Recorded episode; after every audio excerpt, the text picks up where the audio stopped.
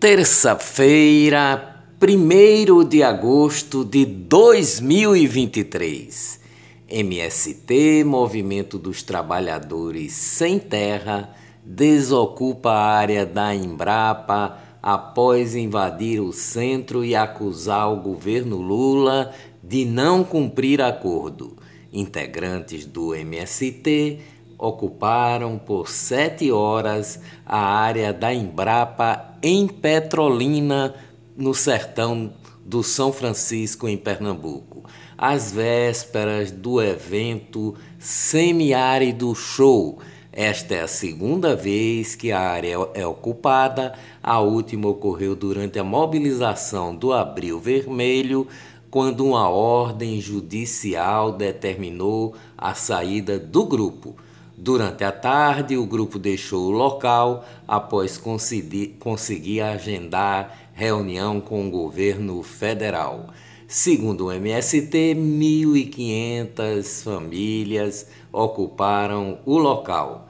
Na invasão, os integrantes do, do MST tomaram a estrutura do semiárido show Trata-se de uma feira de tecnologia para agricultores familiares da região que ocorreria nesta terça-feira até sexta-feira é, durante esta semana. O MST acusa o governo Lula de descumprir os acordos firmados após a invasão das mesmas terras em abril durante a Jornada Nacional de lutas pela terra e reforma agrária, conhecida como Abril Vermelho.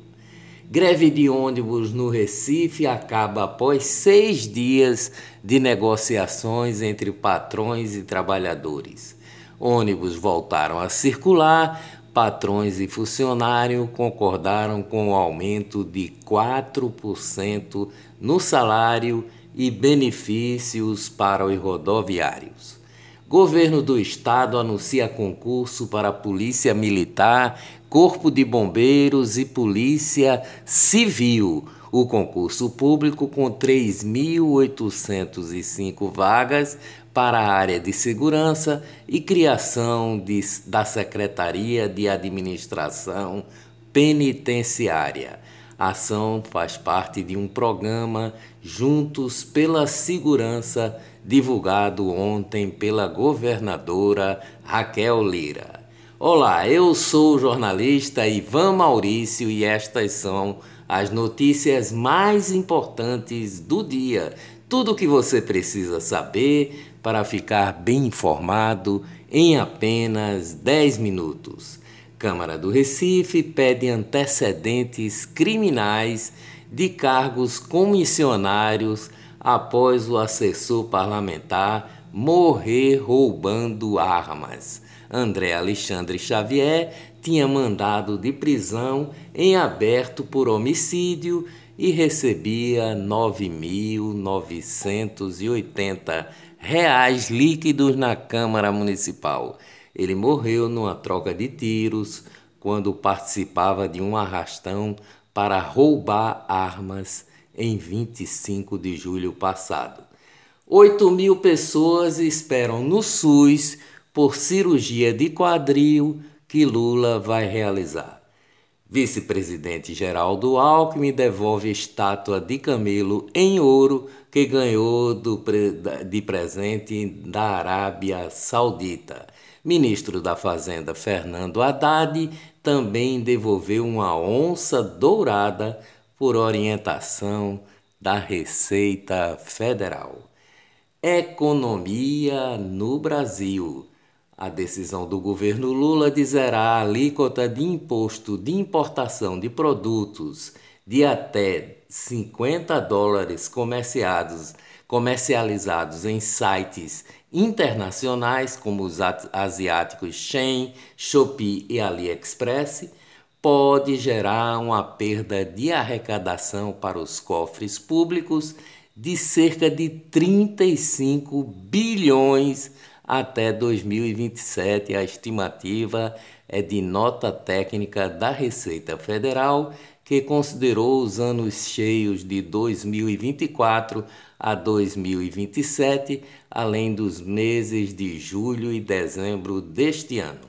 A isenção começa a valer a partir de hoje, 1 de agosto. Só em janeiro, primeiro mês do governo Lula, foram mandados 350 bilhões para o exterior. Na maior parte de, dos casos, quantias modestas. Durante o ano de 2018, os brasileiros transferiram para o exterior quatro vezes menos, 89,4 bilhões. Finanças no Brasil, dólar fecha R$ 4,72 e Bovespa avança à espera de decisão sobre juros. Moeda americana teve leve queda de 0,05, mas o principal índice da Bolsa de Valores de São Paulo disparou 1,49% e chegou a 121 mil 976 pontos. O Ibovespa registrou o maior ciclo de alta no pós-pandemia, mostra levantamento oficial. Censura YouTube derrubou o canal do jornal conservador Brasil Sem Medo ontem. 8 de janeiro, inquérito militar livra tropas e aponta erro do governo Lula no ataque de 8 de janeiro. O inquérito policial militar aberto para investigar os atos de vandalismo em 8 de janeiro apontou abre aspas indícios de responsabilidade fecha aspas da Secretaria de Segurança e Coordenação ligada ao Gabinete de Segurança institucional, o GSI, na época comandado pelo ministro Gonçalves Dias. O documento, obtido pelo jornal Folha de São Paulo, isenta as tropas de qualquer responsabilidade pelos acontecimentos. O relatório diz ainda que o secretário de Segurança do GSI deveria ter buscado abre aspas, informações indispensáveis ao planejamento de ações preventivas junto à Agência Brasileira de Inteligência. No entanto, isso não foi feito. Ex-diretor da ABIN, Saulo Cunha, pede que depoimento na CPMI, a Comissão Parlamentar Mista de Inquérito do dia 8 de janeiro, ocorra em sessão sigilosa ministro Alexandre de Moraes concedeu à defesa de Saulo Cunha acesso a documentos do inquérito sobre a omissão de integrantes do governo durante os atos. Exportação de serviços de engenharia somam quase 1 bilhão e 100 milhões de de dólares os calotes dos empréstimos do BNDES, Banco Nacional de Desenvolvimento Econômico e Social, à exportação de bens e serviços de engenharia, sempre duramente criticados pela oposição aos governos do PT. Os dados são do próprio BNDES. O maior calote, no valor de 722 milhões de dólares, é do governo da Venezuela, onde grandes empreiteiras brasileiras, envolvidas posteriormente na Operação Lava Jato, construíram siderúrgicas, estaleiros, polos petroquímicos e o metrô de Caracas. Parte desse negócio foi assinado pelo presidente Lula com o então presidente Hugo Chávez em 2006 o segundo maior inadimplente do BNDES é o governo de Cuba, que deixa de pagar até o, mês de março último 250 milhões de dólares. O calote se deve ao financiamento de 650 milhões de dólares para o porto de Mariel, a 40 quilômetros de Havana, em Cuba. Suas Excelências, pensões de 143 filhas solteiras do Senado custa 31 milhões por ano aos cofres públicos. Dez das filhas solteiras adultas têm uma renda vitalícia de mais de 40 mil reais. Além disso, 30 delas têm renda acima de 30 mil reais.